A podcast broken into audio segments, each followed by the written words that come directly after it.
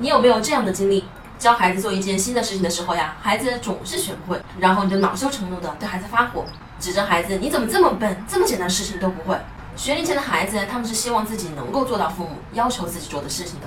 但是可能因为事情太复杂，他们本能的就会选择逃避，因为年纪小而不知道如何表达自己听不懂，所以就只能通过哭闹或者跑掉这样的行为来表达，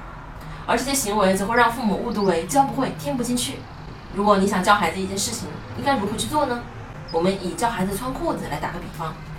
一，先要帮裤子找到它的正面，裤子的正面一般都有两个斜的口袋；第二，把裤子正面铺在床上；第三，找到裤子的大嘴巴，也就是裤腰，把你的腿放进裤筒里；第四步，站起来提上裤子。父母不要一次性的就把所有的内容都灌输给孩子，把这些内容拆分成一步步的，然后教给孩子，